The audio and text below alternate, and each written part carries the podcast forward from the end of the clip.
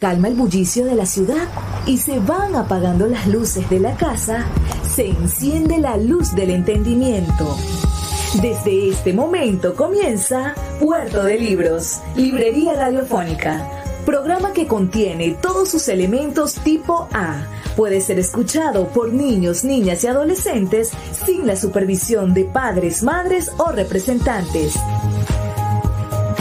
Comienza Puerto de Libros, Librería Radiofónica. Bienvenidos a Puerto de Libros, Librería Radiofónica. Les habla Luis Peroso Cervantes, quien de lunes a viernes de 9 a 10 de la noche trae este programa para ustedes a través de la Red Nacional de Emisoras Radio Fe y Alegría. 23 emisoras conectadas para llegar a sus hogares con buenos libros, con buena literatura y de vez en cuando con temas de opinión, con temas que nos ayuden a profundizar en esa área del conocimiento que tanto nos interesa, que es el criterio. Tenemos que cultivar el criterio. La única manera de transformar la realidad de este país tan poblado por pillos y malhechores es que nosotros seamos capaces de distinguirlos de las honestas ovejas que pertenecen al rebaño y de los señores lobos que tienen una industria de pieles de ovejas. La noche de hoy tenemos a un invitado muy especial, un muy querido amigo que inspira porque tiene una idea fundamental. Hay que acabar con la vieja forma de hacer política y la mejor manera es irle cerrando coto a los viejos políticos, a los que se han criado, formado y han construido su vida y sus fortunas alrededor de el dinero público.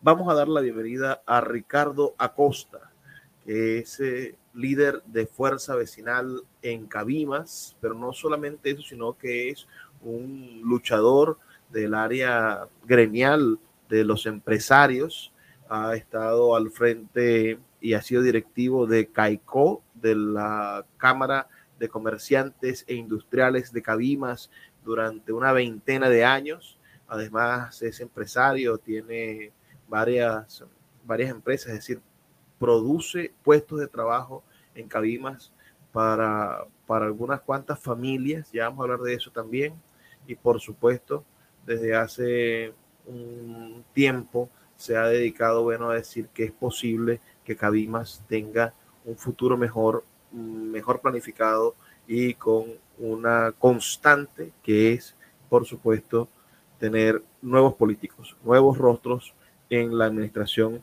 de la cosa pública y que la cosa pública no sea el botín a la cual estamos acostumbrados, ya que los políticos convierten eso en la especie de de la rapiña de la victoria. Gané las elecciones y ahora me toca a mí pasarle la cuchara a la olla. Y la idea es que, que acabemos con la olla, con la cocina y que nos pongamos a sembrar. ¿Qué vamos a hacer con Cabimas? Bienvenido, Ricardo Acosta, Puerto de Libros, Librería Radiofónica. Gracias, Luis. Gracias. Gracias por la invitación. Sí, indudablemente eh, eh, el sector político de nuestro país eh, ha perdido el rumbo no de ahorita ni de hace 20 años, hace muchos años atrás, quizás 40 años o algo más, se perdió el rumbo de lo que es una buena política. La política es el servicio a los demás.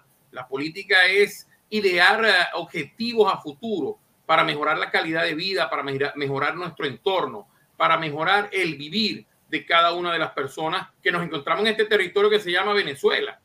Entonces, eh, en verdad me uno a, no solamente no soy yo, son muchas personas y, sé que es el común denominador del venezolano. Lo que pasa es que las personas que han hecho mala política en verdad se han encargado de alejar a la gente buena de la política, Luis. Eso ha sido algo que ha pasado durante muchos años. Yo me acuerdo cuando estaba muy pequeño que eh, nuestros padres nos decían que no nos metiéramos ahí porque nos iban a tachar de corrupto, así no lo fuéramos. Entonces, esto es algo que tenemos que cambiar. Por lo menos aquí en Cabima hablar de políticas, hablar de corrupción es algo como que van de la mano. Es algo normal, muy normal, que debe, debemos cambiar esa realidad en, en, en los próximos años. Entonces me, me, voy directamente a preguntarte, ¿hoy hablar de política en Cabimas es hablar de corrupción? Eh, el nuevo burgomaestre eh, tiene un año en la política, pero un año, o sea, un año con el cargo, pero detrás de él hay mucha gente que, que, que, que sirvió a los otros burgomaestres y hasta, hasta los propios burgomaestres anteriores que ya tenían un tilde de corrupción atrás, también lo rechazaron. Imagínate los corruptos que eran, que los mismos burgomaestres que, que ya eran algo corruptos rechazaron a estos que hoy están acompañando al alcalde de Cabima. Entonces, eh, es preocupante la situación. Cabimas, Cabimas, mira, Cabimas tiene algo muy fuerte eh, en el tema político. Cabimas tiene muchos años siendo ah, la caja chica de un grupo político que ha manejado la ciudad en muchos años, o de dos grupos políticos que han, manejado la ciudad en, aproximadamente 25 ah, años, de los 40 años que tenemos de, mm, sí, eh, perdón, de los 30 años aproximadamente que tenemos como eh, la democracia directa, eh, la elección directa en, el, los, en, los, diferentes municipios que fue en 1992, si mal, no, perdón, en el 89, correcto. Entonces, de esos 34 años, 33 años, 25, lo, eh, dos grupos políticos lo manejaron y los dos hicieron un desastre con Cabima, convirtieron a, a Cabimas en una caja chica y, no se ve la gestión por ninguna parte, no se ve el dinero que se gastó en la ciudad en ninguna parte. Aparte de, que, bueno, imagínate, Cabimas ha dado mucho petróleo para, para todo el país y ninguno se ha atrevido hacer una gestión a largo plazo. Ninguno ha tenido visión de futuro para desarrollar al municipio de 14, 14 de diciembre del año 1922 se oscurece el cielo de Cabimas. Bueno, de Cabimas no tanto, pero sí de, de donde estaba el, el pozo Barroso 2. Y el mundo tira el ojo, ahora sí, hacia Cabimas, hacia la costa oriental, hacia el lago de Maracaibo, es el reventón del Barrosos 2, el, el ruido, el, el, estallido de la bonanza petrolera, es la llegada de cientos, si no miles, de hombres y mujeres que creen que en la costa oriental se puede vivir y conseguir progreso. Hoy, a 100 años de esa fecha, a 100 años de ese reventón, Cabimas tiene todavía una promesa que cumplir para la gente. La gente puede soñar con ir a Cabimas a hacer, a hacer fortuna o a tener familia o ahorita no hay nada que atraiga a la gente a Cabimas. Mira, hablar de estos 100 años del reventón es, es hablar de muchos problemas que ha habido aquí. Por supuesto, el, el reventón hizo que la población se quintuplicara en los primeros dos años aproximadamente. Eh, existió un hacinamiento en la ciudad y no por falta de espacio, sino por la mala gestión de las personas que gobernaban en esa época también el municipio. Eh, los diferentes, uh, antes se llamaban era distrito, no eran municipios. En el distrito Bolívar, que nos correspondía. Bueno, hubo una mala planificación, debieron enterarse que esta quintuplicación de la población iba a traer problemas y debieron haberse preparado para eso. Imagínate, en, cuando hubo el reventón, fueron 100 mil barriles diarios que se perdieron, 100 mil barriles diarios. Cuando todas las grandes transnacionales vieron esto, inmediatamente voltearon la mirada hacia acá, compraron la concesión de la BOC, que era la que fue la empresa que descubrió es el, pozo, que venía perforando diferentes pozos y inmediatamente la producción comenzó a gran escala en toda Venezuela. Inmediatamente se dijo, en Venezuela hay petróleo, en Venezuela hay que mirar, así que a partir de 1922 es cuando empieza realmente la industria petrolera en Venezuela y especialmente en Cabima. ¿Y qué tenemos después de esos 100 años? Tenemos los problemas de los servicios públicos tan igual como hace 50 años. Los primeros 50 años de estos 100 había muy poca población. Sin embargo, después de, que en dos años se quintuplicó la población, te puedes imaginar lo que llegamos hace 50. Y sin embargo, nadie se dio a la tarea de mejorar los servicios públicos, de conseguir nuevas formas de eh, eh, acomodar a la población de una manera que el crecimiento fuera un crecimiento sostenido y que fuera un crecimiento que trajera a, la futura, a los futuros pobladores un bienestar. Mira, yo estoy eh, obsesionado con Qatar. Me encanta la manera en la que ese país ha logrado convertir su fortuna de gas, por cierto, no, no, no llegan a tener petróleo como nosotros, ellos son unos exportadores de gas y cómo han convertido su fortuna en menos de 50 años y, se han vuelto el país más rico de, su región y, han producido a sus 3 o 4 millones de habitantes, bueno, la posibilidad de, generar, de generarles un estado de bienestar real. Yo cuando pienso en eso, pienso en el estado Zulia y digo, bueno, el estado Zulia tiene ahorita 3 millones de habitantes y tiene un poco más de, superficie que, que, Qatar y tiene tanto, tanto, tanto que dar por, por el bienestar de la gente. Tenemos tanto pendiente y es tan maravilloso. Ya la mayoría es desierto. Aquí tenemos, bueno, cultivos, podemos hacer tantas cosas y tenemos un apéndice, estamos pegados a un país que se ha aprovechado de, de la industria petrolera, que se ha aprovechado de la riqueza del Zulia, que se ha aprovechado de nuestros suelos y que muy poco le ha quedado, le ha quedado muy poco al, al Zulia. Ahora, si yo digo eso, hablo de Maracaibo, que, que parece que es la que, que, que, es la capital que ha intentado uh, y que ha luchado siempre contra el, el abuso nacional. Pero Cabimas, la Cenicienta, Cabimas uh, es la capital petrolera del país y al mismo tiempo es la que menos se ha invertido. Es decir, ¿cuáles son las grandes obras de la era petrolera sobre Cabimas? Mira, eh, si yo hago una mirada a Cabimas, una mirada real, con el corazón en la mano, o sea, ¿qué tiene el municipio de Cabimas en estos 100 años? Vamos a hacer una pausa. Vamos a escuchar los mensajes de Radio Fe y Alegría y piénsate bien. Si en Caracas tenemos, en, y fue la, la carretera Caracas-La Guaira y, el, y, el, y la araña y, todos esos símbolos de la modernidad que hizo el perjimenismo, ¿qué dejaron estos 100 años a Cabimas? ¿Dónde, está la, ¿Dónde están las joyas arquitectónicas que Cabimas sacó del subsuelo y que, y que el gobierno nacional le pagó con eso. Ya venimos, vamos a hacer una pequeña pausa de dos minutos y ya volvemos con esta entrevista con el líder social y empresarial Ricardo Acosta de Cabimas en el marco de los 100 años del reventón del Barroso. Escuchas Puerto de Libros con el poeta Luis Peroso Cervantes. Síguenos en Twitter e Instagram como arroba Librería Radio.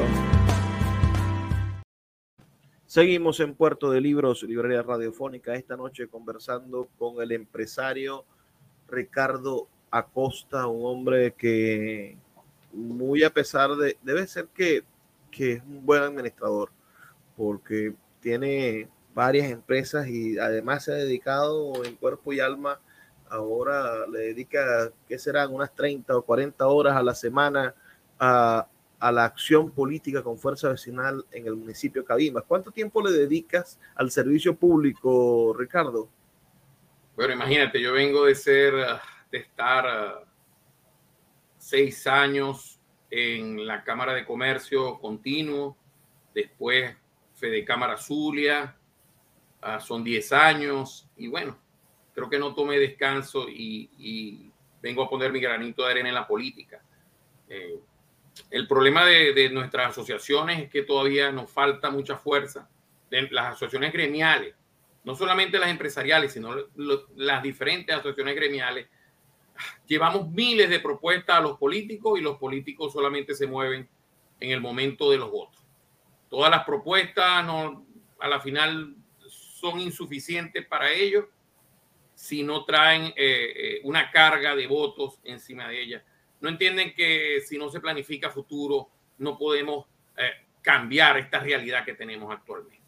el, el, petróleo entonces le ha regalado al país obras maravillosas. Sobre todo uno va a Caracas y cuando uno va a Caracas se vislumbra, bueno, esa autopista a Francisco Fajardo, por ejemplo, que, es una cosa que, que respira modernidad. Yo me traje a un escritor argentino alguna vez al, a Maracaibo que nos hablara, el amigo Leandro Calle, y él decía que en su infancia vino porque su papá era ingeniero y trabajó en la construcción del Guri, y que él a sus ocho años cuando llegó a Venezuela no podía olvidar pasar por la araña, por esa por esa distribuidor que está en la boca de la autopista Caracas-La Guaira y sentía que estaba en el, en el, en el siglo XX, que había entrado el siglo XX, saliendo, claro, de la España, de, de, de la Argentina de Videla y entrar a, a, a Caracas, donde habían máquinas, decía él, dispensadoras de latas. Tú metías un bolívar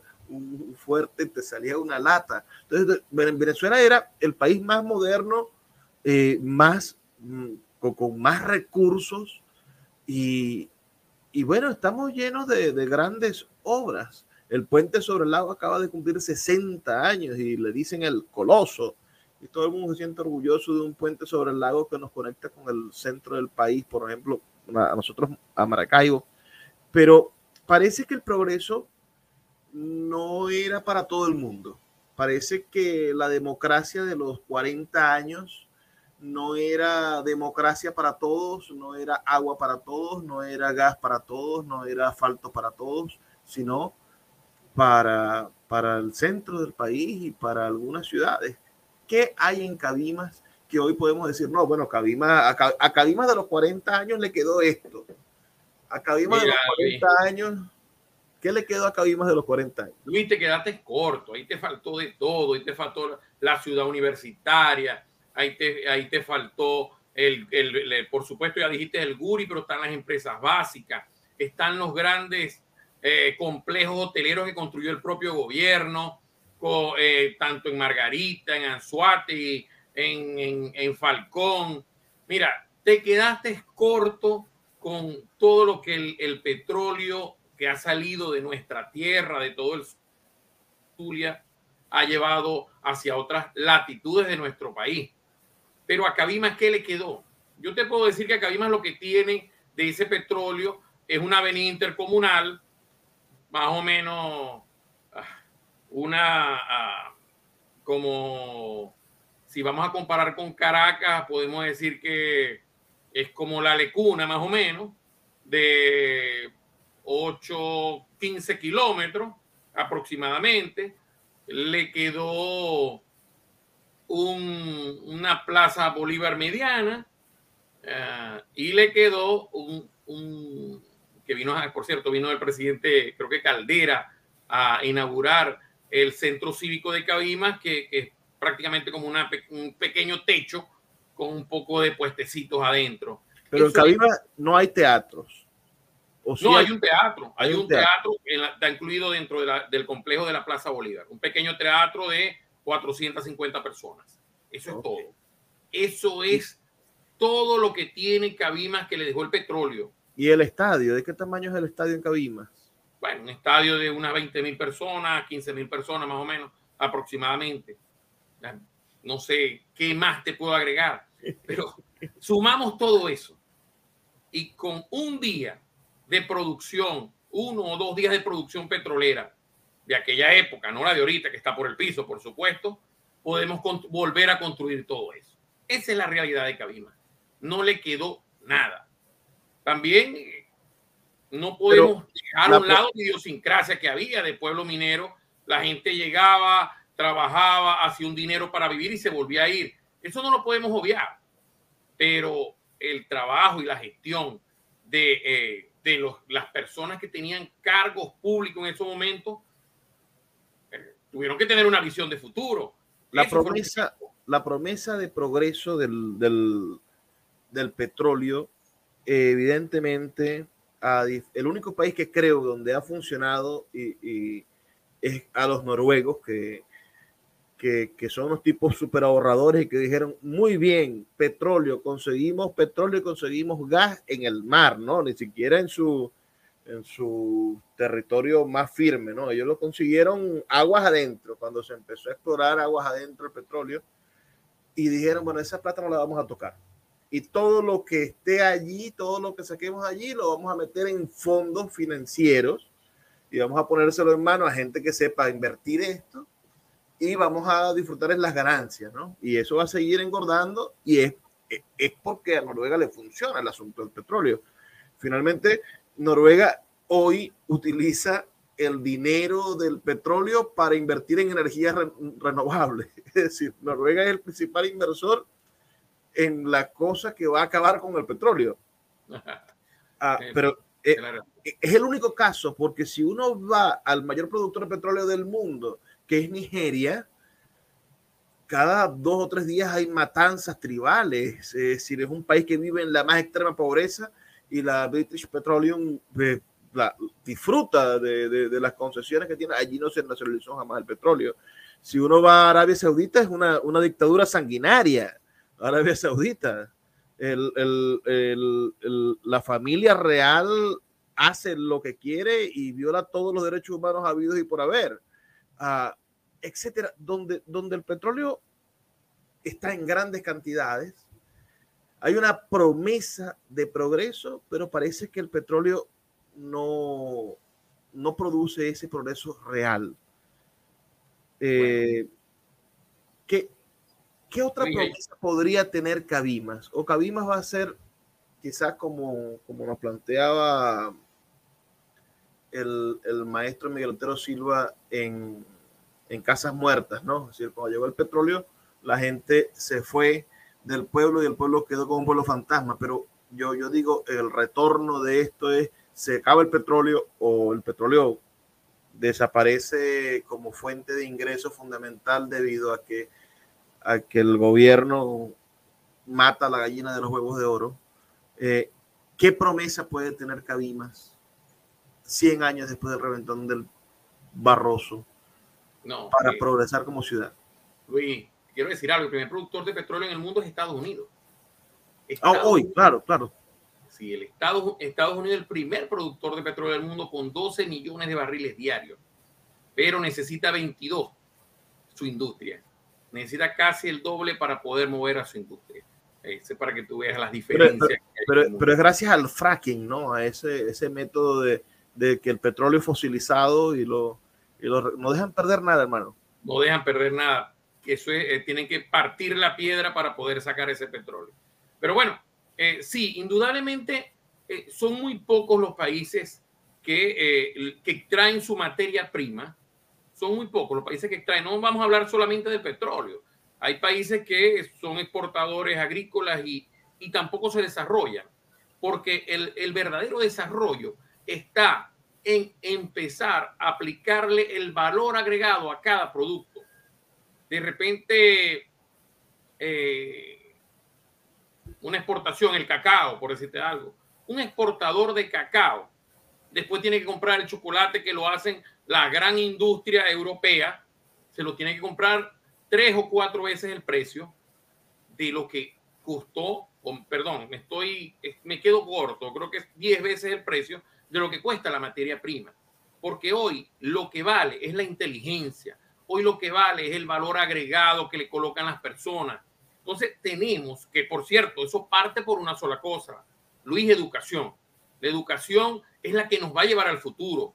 No tener los yacimientos de petróleo que tenemos, sino saber qué hacer con ese petróleo para transformarlo en bienestar para la gente. Entonces, esa es la diferencia entre un país subdesarrollado y un país desarrollado. Las riquezas del mundo la tiene los países subdesarrollados, que son el 80% de la población mundial, pero el 20% es el que disfruta de esa riqueza, el otro 20% el que transforma la materia prima. Entonces, necesitamos urgentemente que nuestro país empiece a ver la materia prima como una, como lo que es, materia prima para transformar y así exportar. No podemos convertirnos para toda la vida en un pueblo minero. Ya pasamos por eso. Es hora de rehacer nuestra vida, es hora de rehacer nuestro futuro. El venezolano debe cambiar de forma de pensar, ya no podemos ser vendedores de, petróleo, ya no podemos ser eh, lo que éramos en el siglo XVIII o XIX, vendedores de, de, de café y cacao. Nos toca transformarnos en un país industrial o postindustrial, que ya, es, ya eso es algo más avanzado todavía para Venezuela. Tenemos que pasar por lo menos ser industriales para después pasar al, al postindustrial. Vamos a hacer una pausa. Cuando volvamos te voy a preguntar por el presidente vecino, por Petro. Petro habla de que Colombia debe de convertirse en un país agrícola y tú me estás hablando de un país industrial, de una cabina industrial, de una Venezuela industrial. Vamos a conversar sobre eso en el siguiente segmento. Si ustedes tienen alguna opinión, quieren enviarle algún mensaje a nuestro amigo Ricardo Acosta, pueden hacerlo a nuestro número de teléfono al 0424 672 3597 0424 672 3597. Ya volvemos con más de Puerto de Libros, librería radiofónica esta noche conversando con el líder Ricardo Acosta. El poeta Luis Peroso Cervantes le acompaña en Puerto de Libros, Librería Radiofónica, por Radio Fe y Alegría, con todas las voces. Seguimos en Puerto de Libros, Librería Radiofónica, esta noche conversando con un líder social, empresarial de Cadimas, nuestro amigo Ricardo Acosta. Hoy estamos, bueno, llorando los 100 años del Barroso II, del reventón del Barroso, cuando Rockefeller dijo, yo quiero eso para mí. Y desde entonces, bueno, ha pasado tanta agua y tanto petróleo por ese río que sería difícil distinguir cuál petróleo era sangre y cuál petróleo era, era el oro negro verdadero. Yo, yo insisto en el asunto de la promesa, ¿no? Es decir, hay un libro hermoso de Obama que se llama Promesa y que habla acerca del espíritu norteamericano para el futuro, ¿no? Hay, hay razones por las cuales uno puede pertenecer a un país hay razones por las cuales uno debe de sentir de alguna manera patriotismo. Y en Venezuela parece que esas razones se ven ahogadas. El chavismo utilizó la palabra patria y nos hizo detestar la palabra patria sin que esto sea antipatriótico. Si yo siento una preocupación terrible en cuanto a la semántica de la palabra patria. Cuando la gente le pasa algo malo en la calle, la gente dice, hay patria cuando se te va la luz, te dicen, aquí está tu ración de patria. Y parece entonces que la patria es algo terrible, es decir, que tú no quieres que te suceda. Tú necesitas que la patria se aleje de ti. Y, y deberíamos nosotros ir en torno hacia la construcción de un concepto de patria un poco mayor. Pero al lado, al lado nuestro están los colombianos con un proceso político completamente diferente al nuestro, aunque al parecer son de izquierdas. Y allí es donde, donde uno no termina de entender cómo funcionan esta, estos preceptos de izquierda y pareciese que Maduro fuese un hombre que, que hablara un lenguaje diferente a Boris, por ejemplo, de Chile, al propio Petro de Colombia, o hablar un lenguaje diferente hasta, hasta del mexicano. Ah, pero Petro está hablando de volver al agro, de primero de dejar la industria petrolera colombiana que creció frente al vacío de la industria petrolera venezolana. Colombia empezó, Ecopetrol empezó a, a producir muchísimo más y a llenar el, el vacío de, de, Venezuela. Venezuela se empezó a acercar, empezó a producir mal su cosa y Colombia está produciendo ahora creo que cerca de un millón de barriles diarios, que, que, jamás lo habría podido hacer si Venezuela hubiese seguido en su escalada de los 3 a los 4 millones de barriles diarios.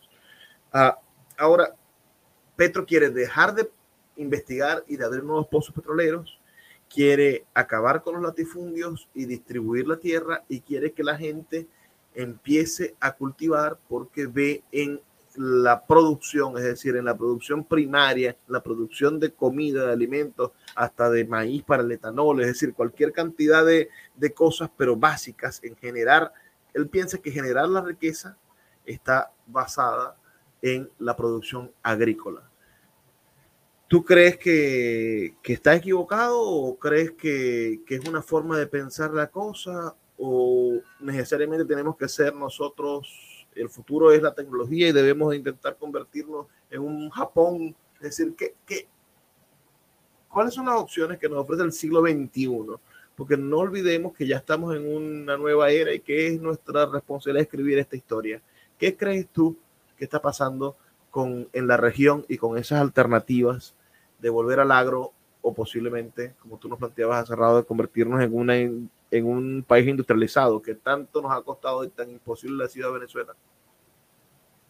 Mira, Luis, eh, la realidad es que cada país tiene sus potencialidades. Cada país tiene que desarrollar sus potencialidades al máximo y alrededor tratar de buscar eh, los otros derivados de la economía. Aquí por lo menos no podemos olvidarnos del petróleo porque es lo que tenemos más a mano, la infraestructura que tenemos disponible. Por eso cuando me hablan, vamos a diversificar la economía, ¿cómo la diversificamos si no tenemos dinero? Si no tenemos reservas internacionales, no tenemos eh, a, la banca, eh, a la banca nacional con dinero suficiente, no nos están prestando dinero de la banca internacional. Entonces, ¿Cuál es lo primordial que tenemos que hacer? Tenemos una vaquita en la casa, lamentablemente tenemos que ordeñar la vaca, más nada. Pero lo que sí tenemos que hacer es alimentar bien esa vaquita para que nos siga dando la leche. Y después vendemos la lechita y vamos comprando la otra vaquita o vamos creciendo. La realidad es que tenemos que ir a nuestras potencialidades. Si en Colombia creen que su potencialidad está en el campo, el café para ellos fue eh, un producto de, exportación eh, muy grande, los textiles. Mira, Colombia fue un país que se dedicó mucho a la agricultura en unas épocas, pero la realidad se fue cambiando, no podemos obviar las realidades. Hubo formas de, que otras economías le dieran mayores dividendos y se fueron para allá. Y eso va a ser cualquier país del mundo. Aquí no nos podemos caer a cuentos eh, de filosofía o cuentos románticos. La realidad es que si un trabajo a ti te, te da más dinero que el otro, tú te vas para que te dé más dinero. Porque con el dinero puedes subsistir, con el dinero puedes cambiar la, eh, tu realidad de vida. Eso es algo que no puedes apartar. Eso es algo que en, en esas teorías marxistas siempre ha sido difícil aplicarlas por eso. Porque a la final siempre el individualismo va por encima de todo. Así que en Venezuela lo que tenemos es que desarrollar nuestra economía en base al petróleo, por supuesto, y poco a poco ir diversificándola con las oportunidades que tenemos. Nosotros tenemos capacidad turística disponible de exportación. Tenemos también, hoy hay un excedente en carne en toda Venezuela. Eso se puede exportar también. La idea es que vayamos produciendo y de alguna manera vayan entrando dividendos a nuestro país hay un tema ese de las sanciones que no podemos obviar. Las sanciones es, es un freno de mano que tenemos muy fuerte, tanto en el sector público como en el sector privado. Afecta más al sector privado y a la vida común de la gente que a los propios, a quienes supuestamente están dirigidas las sanciones. Entonces tenemos que destrabar todo esto y comenzar en una economía nueva, en una economía sana, porque tenemos que olvidarnos de tanto subsidio, tenemos que olvidarnos de tanto, ah, tanta intromisión eh, del, Estado dentro de la economía que lo que traen son distorsiones. Tenemos que empezar hoy nosotros, desde nuestra nueva realidad, a crear un país posible y sostenible en el tiempo. Mira, el, el, sector empresarial de este país eh, son como panoramas que todo el tiempo estuvo con el gobierno son como, son acomodaticios a los créditos o a las prebendas que pueda darle, solo les interesa la ganancia, o hay un sector empresarial que, que más allá de la ganancia uh, tiene alguna ideología. Uh, tú que has estado dentro del, dentro del monstruo del, del gremialismo de los empresarios, ¿qué es de verdad lo que siente el empresario. El empresario, tenemos la posibilidad de tener un empresariado uh, filantrópico que, que cree hospitales como fue en el siglo XIX, o ahorita nuestros empresarios, bueno, lo que les interesa es mantener la empresa abierta, mantener los números en, en negro y, y, y, ahorrar para los tiempos de vacas flacas. ¿Cómo es la cosa? Bueno, en realidad, la filantropía no solamente está del lado de los empresarios, lo que ellos tienen son los recursos necesarios para poder, para poder dar ese, ese granito de arena al que puedan dar. Pero eh, hay que recordar algo, o sea, eh, eh, los sistemas están hechos para que cada quien haga su trabajo. El empresario es para que haga todos los esfuerzos para que la producción, la economía funcione. El Estado está, o específicamente el gobierno, para cobrar un impuesto y poder con esto hacer los hospitales, hacer carreteras, hacer aeropuertos, puertos, darnos salud, darnos educación. Ese es el tema que cada quien tiene aquí que volver a su trabajo. El gobierno no puede estar teniendo una planta de producción de café, chico, porque ese no es su trabajo y lo peor es que está demostrado que eso está mejor en manos de los privados.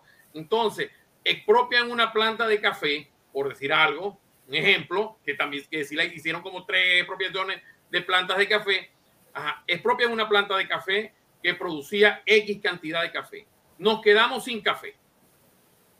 Nos quedamos sin los impuestos que producían la venta al nacional e internacional del café y nos quedamos sin los puestos de trabajo. ¿Qué te parece? O sea, aquí cada quien tiene que asumir su rol. El Estado y el gobierno tienen que darnos todas las posibilidades, no solamente al empresariado, sino a todas las personas de la sociedad civil, de poder realizar cada uno su trabajo de la mejor manera. Eso es lo que tiene eh, que dar. Evidentemente, los empresarios no tienen que reparar hospitales, los empresarios no tienen que reparar carreteras, los empresarios no tienen que salir a salvar la vida a la gente en la calle. No, hermano, no. Definitivamente no, ese, ese es trabajo del gobierno, ese es trabajo del Estado venezolano. El que lo pueda hacer de buena fe, hágalo, pero en verdad ese tenemos que estar cada quien en, nuestro trabajo. Esa es la realidad. De esa forma se puede engranar una sociedad para darle beneficios a todos. A pero En, en esta sociedad post-petrolera que estamos empezando a vivir, no parece que el Estado está aprovechándose de los empresarios. E, este problema de la ley de, armonización tributaria ha dejado al descubierto el apetito voraz de los municipios que, persiguen, bueno, a los diferentes empresarios y que detrás de la factura ya tenemos un puñal que es el 16% del IVA a bueno, hay, hay montos del 6%, del 7%, del, hasta del 10% que le puede sacar un municipio un empresario. Ya va, no me vayas a responder todavía. Quiero que me respondas al regresar en nuestro último segmento, pero sí es importante saber hasta qué punto el Estado puede cumplir su labor de, de filantrópica, su, su labor de, de rescate y de trabajo social sin asesinar al empresario en, el intento. Vamos a hacer una pequeña pausa. Recuerden sus comentarios al 0424 672 3597. Estamos conversando con Ricardo Acosta. Síganlo en las redes sociales, arroba Ricardo Cabimas. Allí está Ricardo exponiendo los problemas de Cabimas, la centenaria del Barroso, la que, la que estuvo en el ojo del mundo hace 100 años y que hoy parece que está olvidada. ¿Será que Cabimas es la cenicienta de verdad, como dice la gaita? Ya volvemos con más de Puerto de Libros, Librería Radiofónica. El poeta Luis Peroso Cervantes le acompaña en Puerto de Libros, Librería Radiofónica, por Radio Fe y Alegría, con todas las voces. Llegamos a nuestro último segmento esta noche con el empresario Ricardo Acosta, líder de Fuerza Vecinal en Cabimas y en la costa oriental. Este partido tiene en Cabimas una sede y en esa sede este partido tiene, bueno, una o dos veces a la semana, no tengo muy claro, tiene consultas médicas gratuitas. organiza también exámenes médicos que la empresa privada le ha obsequiado a este partido para que los administre, colocan holter una vez a la semana, tienen jornadas de, de vacunación, tienen jornadas de, de, procesos educativos y de, y de enseñanza para los, para los emprendedores. Tienen también consultorías jurídicas, tienen consultorías de diferentes áreas, también creo que financieras o contadores. Háblanos, por supuesto, mm, sería muy bueno que nos hablaras de todo lo que está haciendo este partido en Cabimas, pero no sin antes decirme lo de los empresarios. ¿Cómo hacemos para que el municipio y el Estado no mate al empresario con tantos impuestos? Parece que en los estados desarrollados, en Estados Unidos, entre demócratas y, republicanos, el debate siempre es cuando ganan los republicanos bajan los impuestos, cuando ganan los demócratas suben los impuestos nosotros nunca habíamos estado en esa diatriba. Siempre ganaban adecos o copellanos o ganaran los chavistas que ganaran. Bueno, siempre el dinero no salía de los ciudadanos o el ciudadano se daba cuenta si le salía. No, era un problema para él tener que financiar la realidad. Hoy sí, parece que nos quieren cobrar el aseo, nos quieren cobrar el gas, nos quieren cobrar el agua, nos quieren cobrar la luz y la gente va a empezar a votar por aquel que le diga, bueno, yo voy a administrar mejor los realitos y voy a, y voy a cobrar menos háblame un poco de eso y cómo hacer para sobrevivir siendo empresario en una Venezuela que ya no tiene petróleo. Bueno, no, si tiene petróleo, si tiene petróleo, que los medios de, de, de, extraerlos están vencidos, ok, pero sí tiene petróleo. Ya tenemos petróleo para 200 años más, el cálculo de los expertos. Bueno, Luis, hay un tema que debe, que debe entender todo político, toda persona que quiera eh, ejercer cargos de representación y dirección, no solamente nacional, sino estatal y hasta municipal. Tú no puedes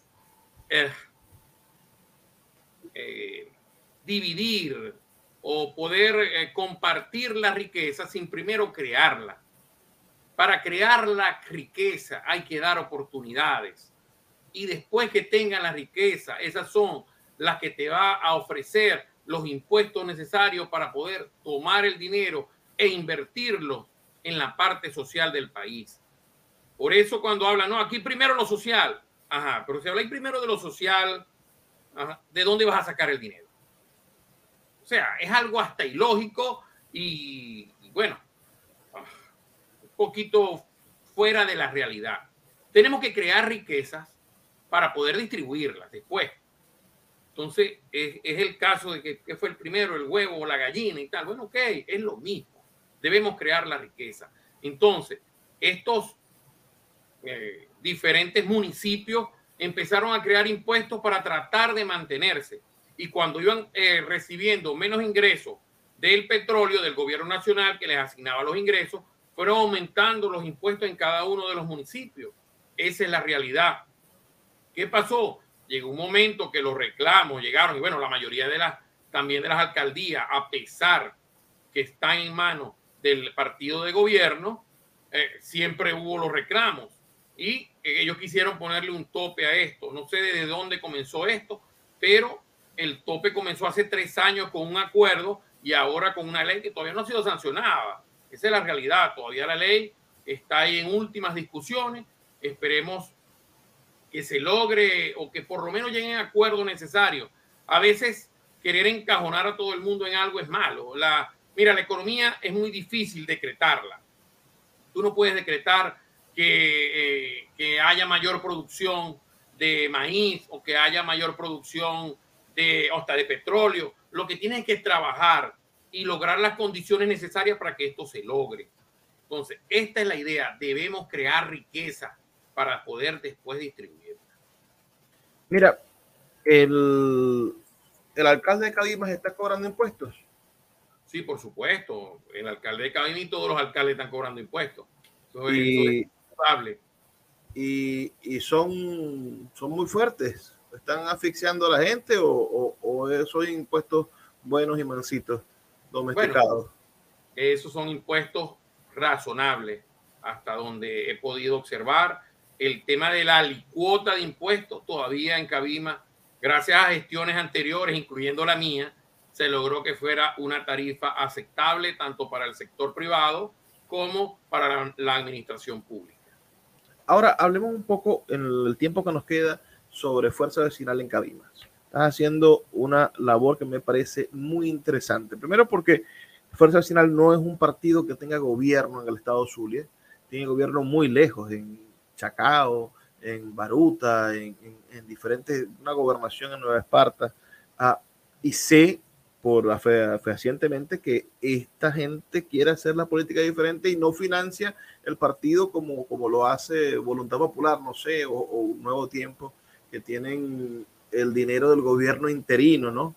Y que habrá que, que sacar cuentas de dónde, de, qué parte del, del, petróleo o de Citgo o de dónde salen esos dineros para poder financiar militancia. Ustedes lo hacen todo a pulmón pero háblanos de lo que están haciendo, es decir, y además, ¿cuál es el objetivo final de hacer cosas que parecen ser cosas que hace un gobierno? Es decir, tener en una casa de un partido un consultorio médico cuando eso es una obligación del Estado, ¿por qué hacerlo? ¿Por qué un partido político no está pensando o hablando como hablaban los políticos anteriormente, montados una tarima, haciendo mítines o hablando acerca de la distribución del capital, y ahora está ayudando a la gente de esta manera o está buscando soluciones tan prácticas que, que parece que estuvieran gobernando.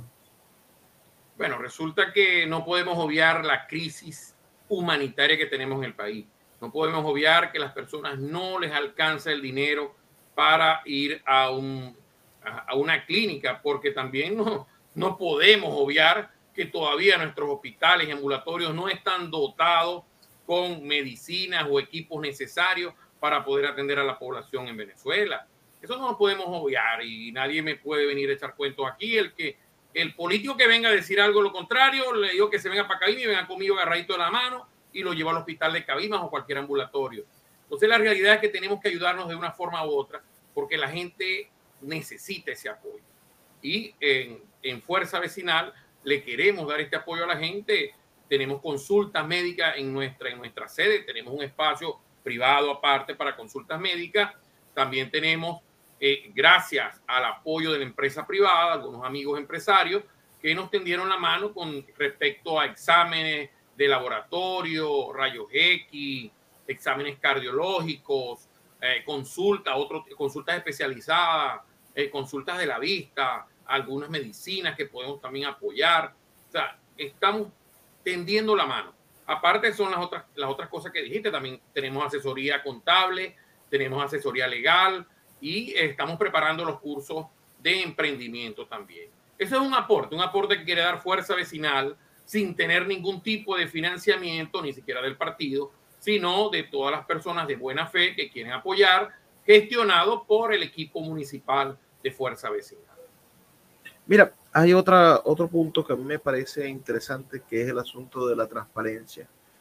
Uh, yo sé que tú eres un hombre que ha luchado en contra de la corrupción en Cabimas, que, que un hombre como Hernán Alemán, que era una especie de, de caudillo en Cabimas, y que además era un, el, el, el descaro, ¿no? El descaro de, de los políticos caudillescos como yo soy el jefe, bueno, me paseo con mi camioneta nueva, me paseo con toda mi fortuna, me paseo con mi casa nueva, muestro a mi mujer recién operada y todo esto no explico dónde saqué los dineros.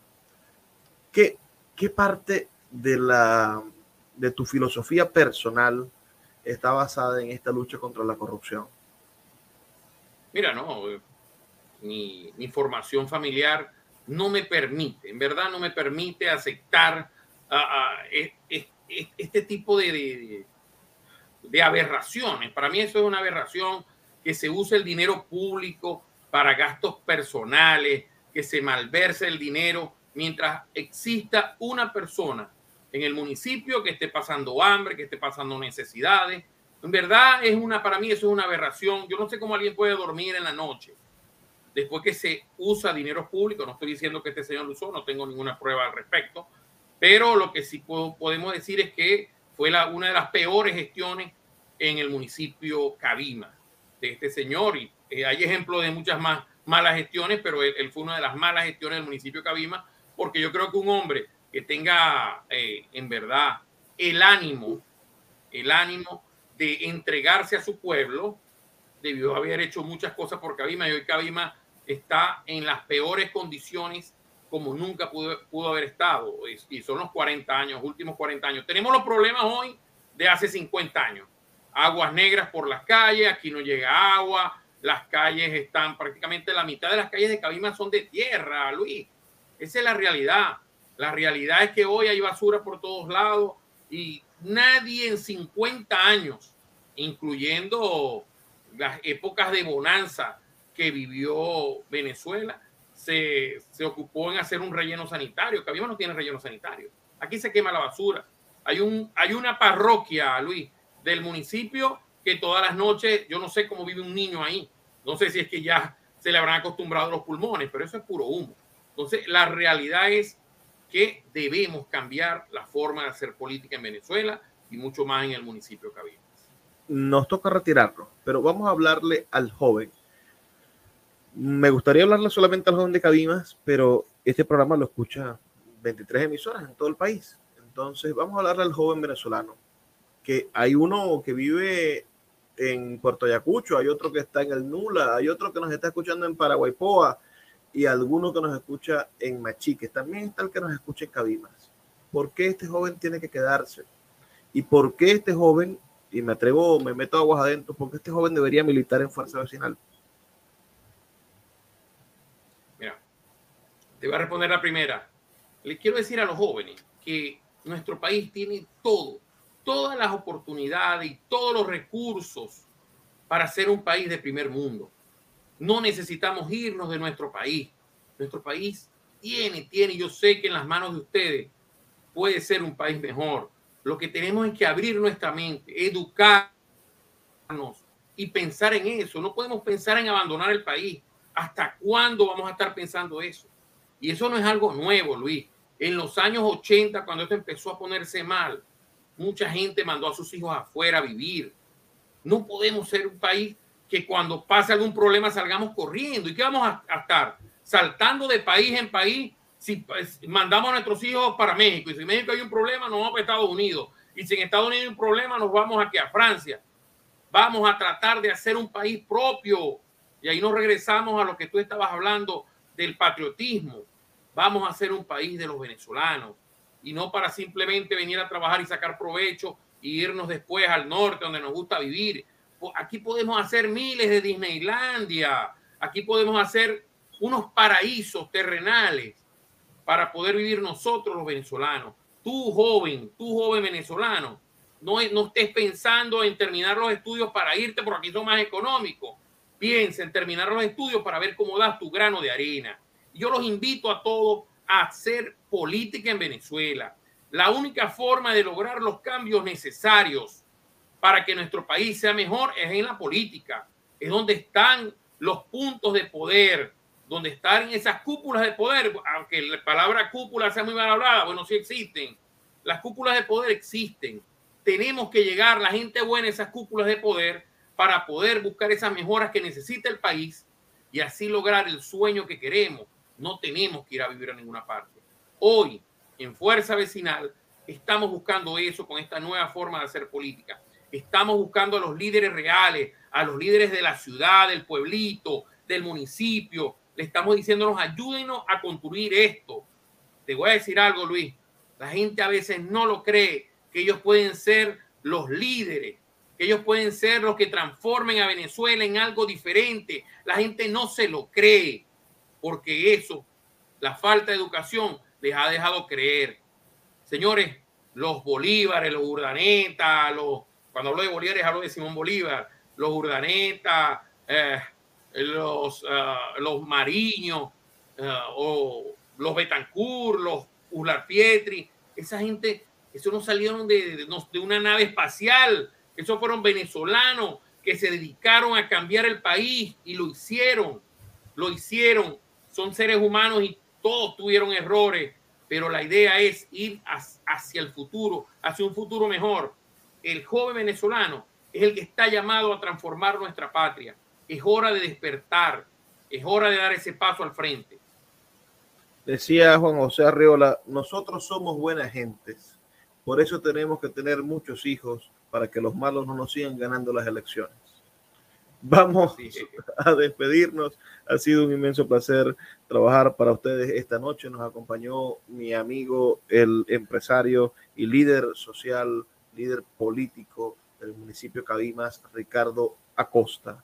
Sus mensajes al 0424-672-3597. Nos escuchamos el día de mañana. Trabajo para ustedes, Luis Peroso Cervantes, quien siempre les recuerda que por favor sean felices, lean poesía.